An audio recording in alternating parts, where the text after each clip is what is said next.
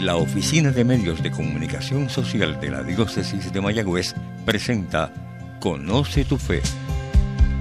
Este programa te ayudará a conocer más la fe católica para que en la medida en que más la conozcas, más ames la fe que Dios nos ha regalado por medio de su iglesia.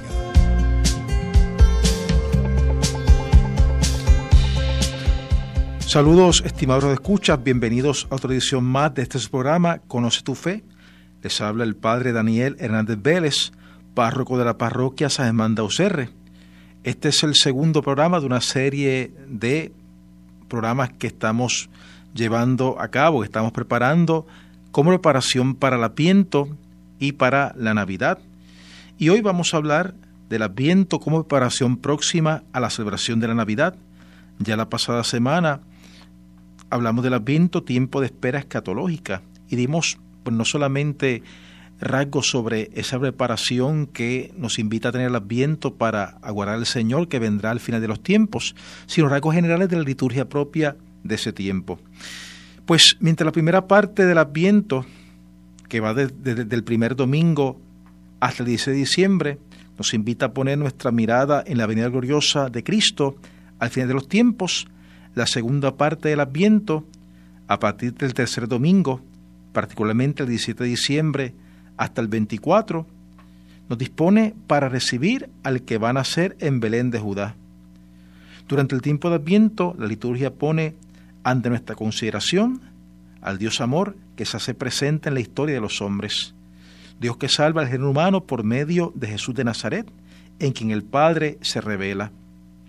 El Adviento nos debe hacer crecer en nuestra convicción de que Dios nos ama y nos quiere salvar, y debe acrecentar nuestro amor agradecido a Dios. La actitud radical del cristiano ante el retorno de Jesús es el grito interior de Ven Señor Jesús. Esperar en el Señor supone estar convencidos de que Él, de que de Él viene la salvación. Solo Él puede liberarnos de nuestra miseria, de esa miseria que nos esclaviza y que nos impide crecer. El tiempo de Adviento nos recuerda que se acerca el Salvador, por eso la esperanza va unida a la alegría, al gozo y a la confianza. Durante el Adviento, pero especialmente en esta parte que nos prepara de manera inmediata a celebrar el nacimiento del Redentor, encontramos unos personajes que nos dan claves referentes a esta preparación. Encontramos a Juan el Bautista, él es el precursor, aquel que prepara el camino al Señor. Es como un heraldo que anuncia que ya llega el Rey. Juan es la voz que clama en el desierto y nos recuerda que Cristo vendrá para sacarnos de nuestros desiertos existenciales. Su invitación a preparar los caminos del Señor nos presenta como ideal, se nos presenta como ideal, debo decir, de, de espera activa y eficaz no se espera el Señor que vendrá con los brazos cruzados, sino en actividad, en el esfuerzo por construir un mundo mejor, más justo, más pacífico, donde se viva la fraternidad y la solidaridad. También encontramos a la Santísima Virgen María. En ella culmina y adquiere una dimensión maravillosa toda la espera del Mesías por parte del pueblo de Israel. María espera en el Señor cooperando en la obra redentora. El Adviento es un tiempo litúrgico muy mariano.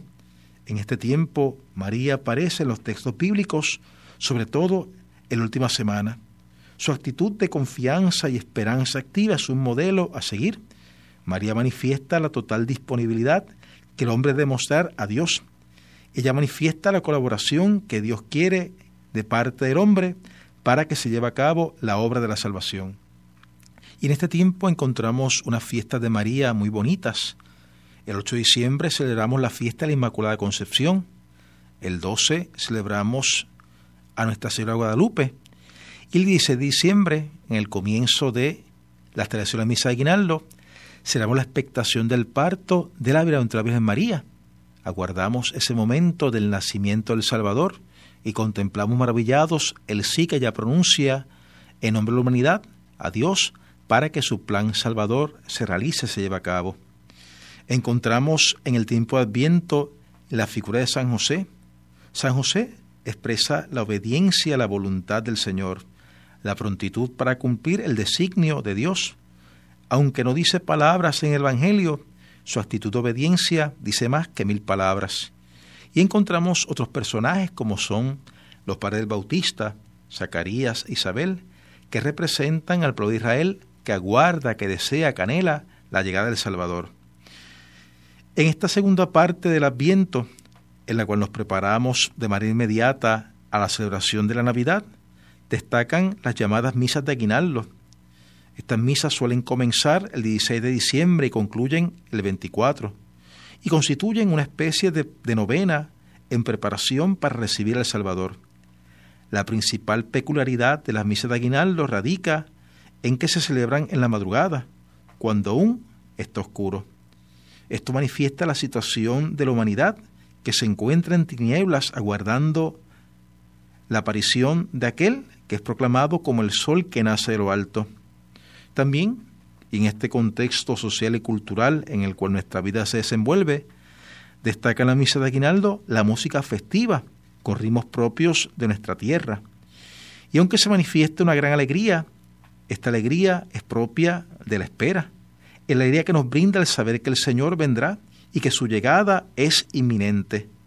Las lecturas de estos días hacen referencia a las promesas de Dios al pueblo elegido de enviarles al Mesías. También veremos cómo aparecen figuras del Antiguo Testamento cuyos nacimientos anticipan el nacimiento del Salvador y anuncian en aquel momento su obra redentora, lo que Él vendría a realizar. Los evangelios de estos días nos acercan a los acontecimientos que tuvieron lugar antes del nacimiento de Cristo se nos presenta la genealogía de Jesucristo, se nos habla del anuncio del nacimiento del Bautista a su padre Zacarías, se nos invita a contemplar el anuncio del, arcángel Gabriel a María, el anuncio en sueños a José del nacimiento del Señor. Vamos con María a visitar a Isabel y escuchamos el canto de alabanza que inspirada por el Espíritu Santo ella dirige a Dios. Somos testigos del nacimiento del Bautista y del cántico que su padre Zacarías entona tras este nacimiento. Comienza el itinerario de la misa de Aguinaldo con la celebración de la expectación del parto de la bienaventurada Virgen María. En esta celebración, que proviene de la antigua liturgia hispana, se nos invita a estar expectantes, aguardando el sí de María al anuncio del ángel, conscientes de que ese sí de que de ese sí dependerá la salvación de la humanidad. Al mismo tiempo, sabiendo la respuesta afirmativa de María, nos mantenemos a la espera del nacimiento de aquel por medio del cual se dará un admirable intercambio. Él, siendo Dios, tomará nuestra condición humana para que nosotros los hombres lleguemos a ser hijos de Dios. Un dato que quizás pasa desapercibido es cómo en estos días la liturgia nos va llevando al encuentro del Señor a través de las llamadas antífonas de la O. Las antífonas de la O son siete y la iglesia las canta en el Magnificat, en ese cántico de María que se suele rezar cada día en las vísperas, en la oración de la tarde, desde el 17 hasta el 23 de diciembre. Y estas antífonas son un llamamiento al Mesías, recordando las ansias con que era esperado por todos los pueblos antes de su venida y también son una manifestación del sentimiento con que todos los años, de nuevo, le espera a la Iglesia en los días que, en que preceden a la gran solemnidad del nacimiento del Salvador.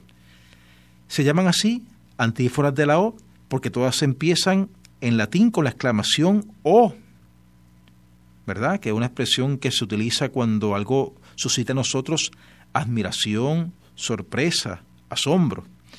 También se llaman antífonas mayores. Fueron compuestas hacia los siglos 7 y 8 y se puede decir que son un magnífico compendio, resumen, de la cristología más antigua de la Iglesia y a la vez un resumen expresivo de los deseos de salvación de toda la humanidad, tanto de Israel del Antiguo Testamento como de la Iglesia del Nuevo Testamento.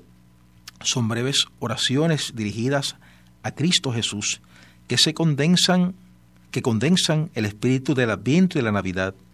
La admiración de la Iglesia ante el misterio de un Dios hecho hombre, o la comprensión más profunda de su misterio y la súplica urgente, ven. Cada antífona empieza, como dicho, por una exclamación, o, seguida de un título mesiánico, tomado del Antiguo Testamento, pero entendido en la plenitud del Nuevo Testamento. Es una aclamación a Jesús, el Mesías, reconociendo todo lo que representa para nosotros, y termina siempre con una súplica, ven y no tardes más. Leídas en sentido inverso, las iniciales latinas de la primera palabra después de la O, dan el acróstico eroskras, que significa seré mañana, vendré mañana, que es como la respuesta del Mesías a la súplica, a la súplica de sus fieles. Explico esto, ¿no?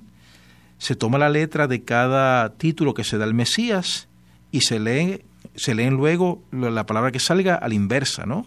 Y significa seré mañana, vendré mañana, indicando que ante ese deseo de la humanidad de que venga el Mesías, Él responde con su venida.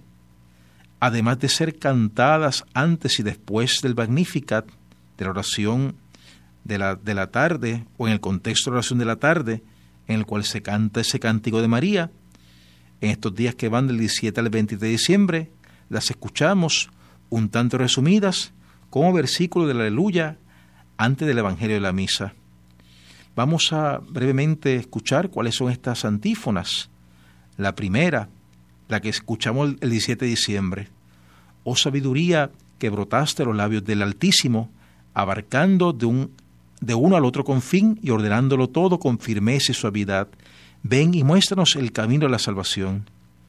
El 18 de diciembre escucharemos cómo se nos dice, oh Adonai, pastor de la casa de Israel, que te apareciste a Moisés en la zarza ardiente y en el Sinaí, le diste tu ley, ven a librarnos con el poder de tu brazo. Ese nombre Adonai es otro nombre de Yahvé, que subraya su cualidad de Señor, guía y pastor de la casa de Israel.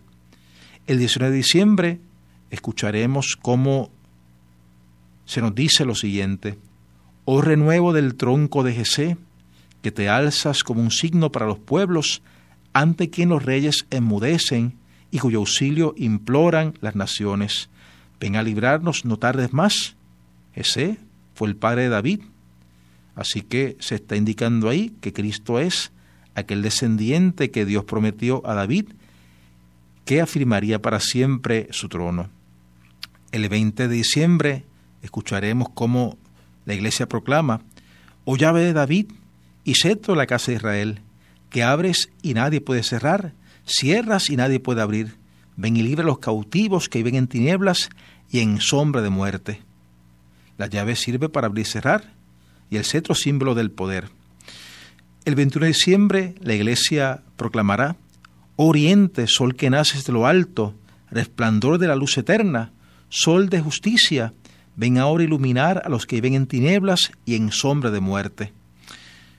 Al día siguiente, 20 de diciembre, la iglesia aclamará al Mesías de la siguiente manera, Oh Rey de las naciones y deseado de los pueblos, piedra angular de la iglesia, que hace de dos pueblos uno solo, ven, salva al hombre que formaste del barro de la tierra.